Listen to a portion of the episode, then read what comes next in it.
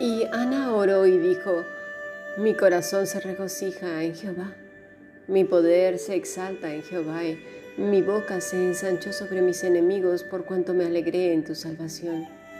No hay santo como Jehová, porque no hay ninguno fuera de ti y no hay refugio como el Dios nuestro. Primer libro de Samuel, capítulo 2, versículo 1 al 2. También Lucas 1, del versículo 46 al 47 dice así. Entonces María dijo, engrandece mi alma al Señor, y mi espíritu se regocija en Dios mi Salvador. Hemos escuchado palabra del Señor, así que gocémonos en ella. Si deseas profundizar en tus estudios o participar del grupo internacional, escribe un correo electrónico a fundacionbiblica.gmail.com. Bueno, pues seguimos eh, estudiando acerca del Evangelio según San Lucas. Hemos estado preguntándonos cómo podemos engrandecer a Dios en vidas que llevan años mal enseñadas, que están acartonadas en sus propios conceptos de cristianismo, que no conocen el Evangelio. Porque, ¿qué es el Evangelio? ¿Qué es el Evangelio? ¿Lo podrías contestar ahora? ¿Qué es el Evangelio? ¿Qué, ¿En qué he estado creyendo todo este tiempo? A veces creemos simplemente lo que nos ha dicho la persona que está ahí enfrente cuando vas a escuchar un sermón. Y ya está, con eso te quedas. Y eso es lo que crees. Y vives y haces en función de lo que esa persona dice.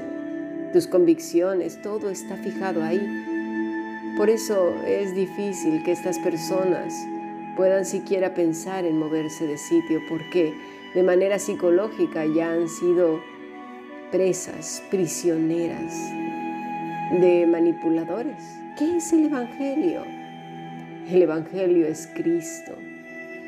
Hay personas que conocen mucha teología, otros de historia de la iglesia, otros del Antiguo Testamento, otros de la historia de Israel, otros conocen promesas y promesas y promesas, hasta hay libros de promesas, pero no conocen a Cristo.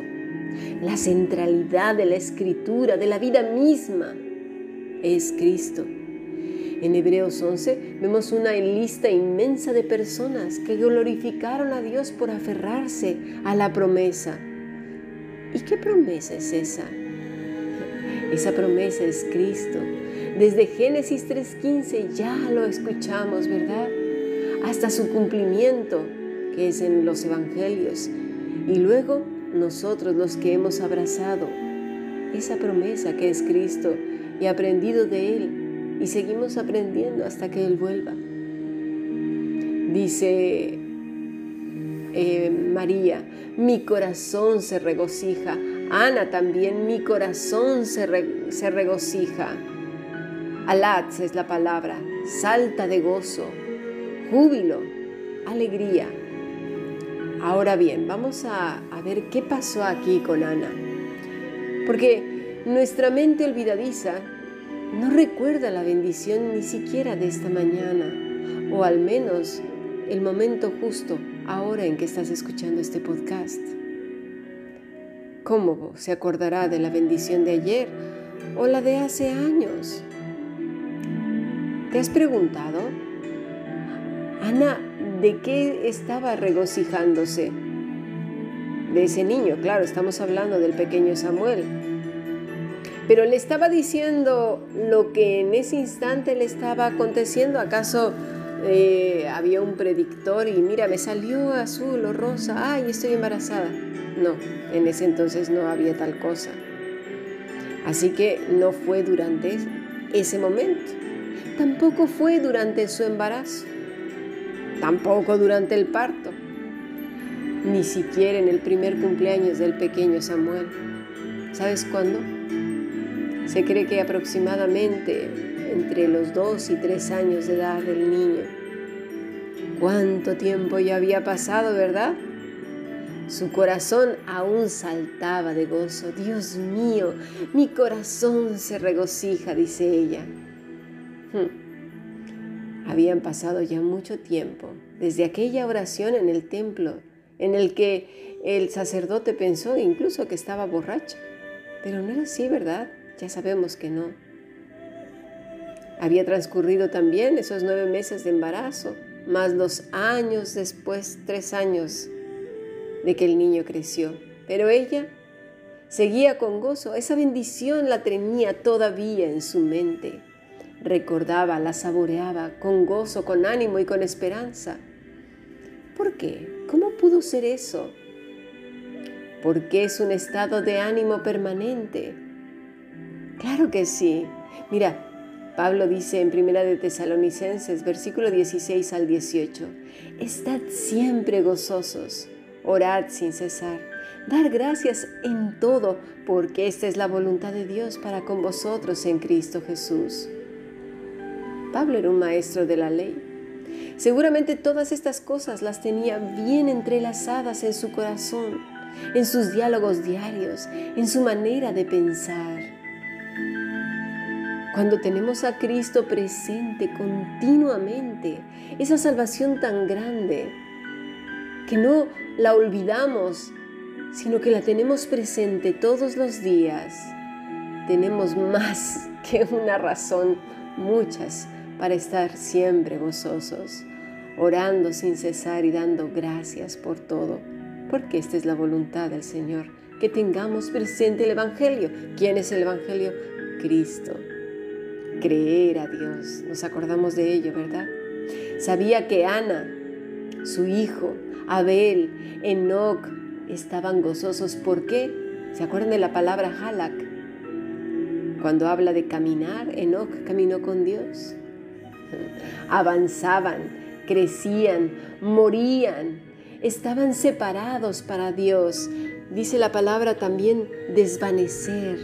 Menos ellos, más Dios. No dudaban de su cuidado, de todo aquello que Dios hace por nosotros cada día, de todo lo que Él sostiene, porque es todo, y todo es todo en todos los idiomas, todo. Los sufrimientos de la vida que ya de por sí vivimos, los llevaban al lugar correcto, en el lugar donde deben de estar, ahí trayendo todo cuanto nos duele y nos aflige a los pies del Señor. A veces creemos falsamente que un hijo de Dios, una vez que hace esa oración de tres minutos, no volverá a llorar, ni a sufrir, ni nada, sino que tendrá una vida rosa. ¿Dónde leemos eso? ¿Acaso Cristo nos enseñó eso con su propia vida? Cuando no conoces el Evangelio, te crees todas las mentiras que te dicen. Promesas y promesas y más promesas. ¿Basadas en qué? En arrancar versículos de aquí y de allá. Y luego vienen esas desilusiones que a lo mejor no las dices a los demás, pues para que no se oiga mal, ¿verdad? Pero, pero por dentro dices, no que Dios me iba a dar esto, no que Dios me iba a a cuidar, no que Dios no, no iba a permitir que me sucediera esto y aquello. Pero, ¿por qué no dices, no que yo iba a leer la Biblia y no, me no sé ni nada? Porque si la lees con cuidado te das cuenta que en el caso del primer mártir que fue Abel, caminó también con Dios. ¿Y qué le pasó al muchacho? Pues nada, que le dio su hermano con una quijada de burro y mira cómo quedó. ¿sí? Y, luego, así vamos viendo la historia, y ahora con Ana, ¿verdad? No tenía hijos, se burlaba otra mujer de ella por no tener hijos. Las consecuencias de no leer las escrituras son esas, el creer que todo va a salir bien y que nada va a pasar, nada va a acontecer. El rey David, ¿qué pasó con él? ¿Qué clase de vida tuvo? Tan contento que estaba ahí con sus ovejitas, ¿no? Cuidándolas, enfrentándose con osos y con leones. Es que era la verdad.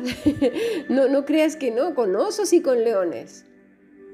Cualquiera debe haber dicho, ay, no te preocupes, mira, una vez que seas ungido como rey, te va a ir de maravilla. Sí, claro, ya verás tú cuántos años pasó en el desierto a salto de mata porque Saúl lo andaba persiguiendo.